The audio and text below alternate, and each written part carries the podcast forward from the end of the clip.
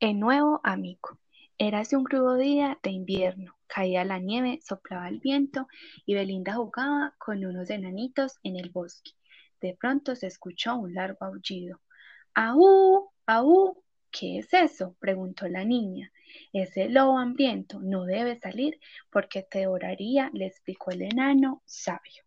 Al día siguiente volvió a escucharse el aullido del lobo y Belinda, apenada, pensó que todos eran injustos con la fiera. En un descuido de los enanos, salió de la casita y dejó sobre la nieve un cesto de comida.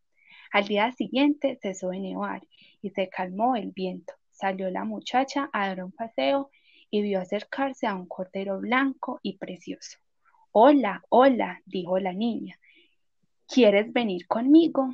Entonces el cordero saltó sobre Belinda y el lobo oculto se lanzó sobre él.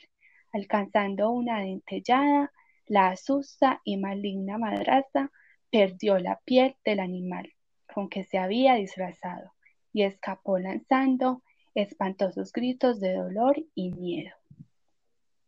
Solo entonces el lobo se volvió al monte y Belinda sintió su corazón estremecido de gozo más que por haberse salvado, por haber ganado un amigo.